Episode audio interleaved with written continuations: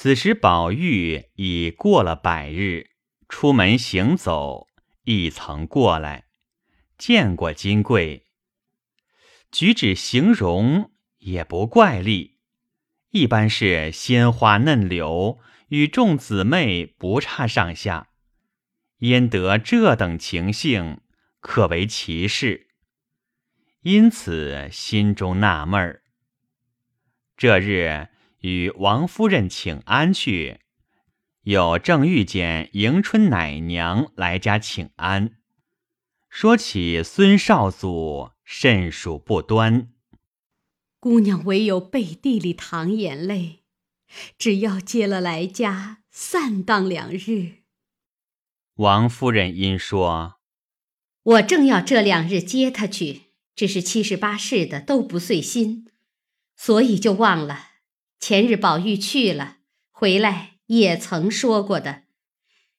明日是个好日子，就接他去。正说时，贾母打发人来找宝玉，说：“明儿一早往天齐庙还愿去。”宝玉如今巴不得各处去逛逛，听见如此，喜得一夜不曾合眼。次日一早，梳洗穿戴已毕，随了两三个老妈妈，坐车出西城门外天齐庙烧香还愿。这庙里已于昨日预备停妥的。宝玉天性怯懦，不敢进狰狞鬼神之相，是以忙忙的焚过纸马钱粮。即便退至道院歇息，一时吃饭毕，众妈妈和李贵等围随宝玉到各处玩耍了一回。宝玉困倦，复回至静室安歇。众妈妈生恐他睡着了，便请了当家的老王道士来陪他说话儿。这老道士。专在江湖上卖药，弄些海上方治病设利。庙外现挂着招牌，丸散膏药色色俱备。亦常在宁荣二府走动惯熟，都与他起了个混号，唤他做王一贴，言他膏药灵验，一贴并除。当下。王一贴进来，宝玉正歪在炕上想睡，看见王一贴进来，笑道：“来得好，王师傅，你极会说笑话的，说一个与我们大家听听。”王一贴笑道：“正是呢，哥儿别睡，仔细肚子里面金作怪。”说着。满屋里的都笑了，宝玉也笑着起身整衣。王一贴命徒弟们快沏好茶来。贝明道：“我们爷不吃你的茶，坐在这屋里还嫌膏药气息呢。”王一贴笑道：“不当家花拉的膏药，从不拿进屋里来的。”知道二爷今日必来，三五日里头就拿香熏了的。宝玉道：“可是呢，天天只听见说你的膏药好，到底治什么病？”王一贴道：“若问我的膏药，说来话长，其中底细一言难尽，一共一百二十味。”君臣相济，温凉兼用；内则调元补气，养荣胃，开胃口，凝神定魄，去湿化痰；外则和血脉，舒经络，去死生心，祛风散毒，其效如神，贴过便知。宝玉道。我不信一张膏药就治这些病，我且问你，倒有一种病，可也贴得好吗？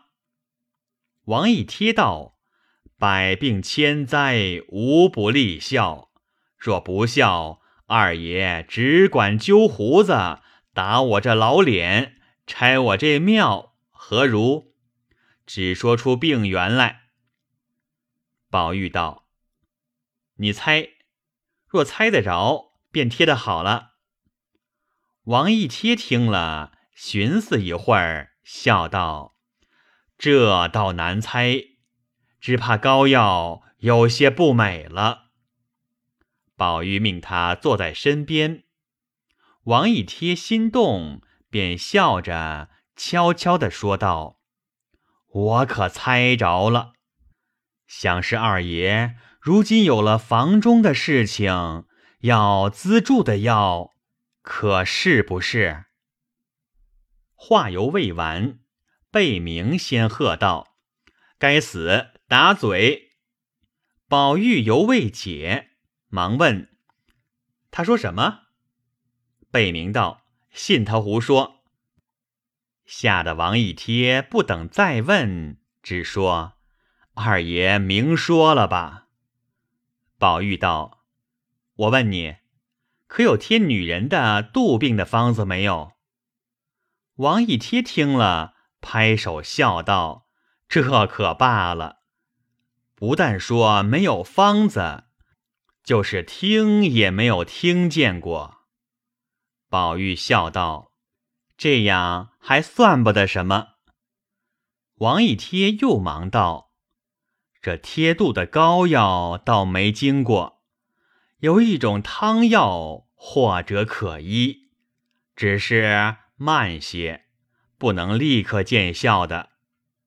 宝玉道：“什么汤？怎么吃法？”王一贴道：“这叫做疗肚汤，用极好的秋梨一个，二钱冰糖，一钱陈皮，水三碗，梨熟为度。每日清晨吃这一个梨，吃来吃去就好了。”宝玉道：“这也不值什么，只怕未必见效。”王一贴道：“一剂不效，吃十剂；今日不效，明日再吃；今年不效，明年再吃。横竖这三味药都是润肺开胃，不伤人的，甜丝丝的，又止咳嗽，又好吃。吃过一百岁。”人横竖是要死的，死了还度什么？那时就见效了。说着，宝玉、贝明都大笑不止，骂有嘴的牛头。王一贴道：“不过是闲着且无盹儿罢了，有什么关系？说笑了你们就值钱。”告诉你们说，连膏药也是假的。我有真药，我还吃了做神仙呢。有真的跑到这里来混。正说着，吉时已到，请宝玉出去奠酒、焚化钱粮、散福。功课完毕，宝玉方进城回家。那时迎春已来家好半日，孙家婆娘、媳妇等人已带晚饭，打发回家去了。迎春方哭哭啼啼在王夫人房中诉委屈，说：“孙浩祖一味好色、好赌、酗酒，家中所有的媳妇丫头，将及淫变。”略劝过两三次，便骂我是醋汁子老婆拧出来的。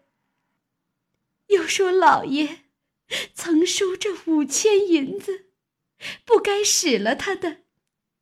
如今他来要了两三次不得，便指着我的脸说道：“你别和我充夫人娘子。”你老子使了我五千银子，把你准折卖给我的，好不好？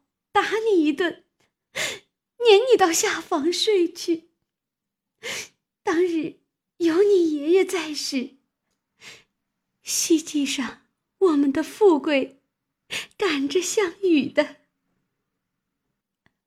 论理，我和你父亲是一辈，如今压着我的头晚了一辈，不该做了这门亲，倒没得叫人看着赶势力似的。一行说，一行哭得呜呜咽咽，连王夫人并众姊妹无不落泪。王夫人只得用言解劝。说：“已是遇见不小事的人，可怎么样呢？想当日，你叔叔也曾劝过大老爷，不叫做这门亲的。大老爷执意不听，一心情愿，到底做不好了。我的儿，这也是你的命。”迎春哭道。我不信我的命就这么苦。从小没有娘，幸而过沈娘这边来，过了几年静心日子，如今偏又是这么个结果。王夫人一面劝，一面问他随意要在哪里安歇。迎春道：“乍乍的离了姊妹们。”只是眠思梦想，二则还记挂着我的屋子，还得在园里住得三五天，死也甘心了。不知下次来还可得住，不得住了呢？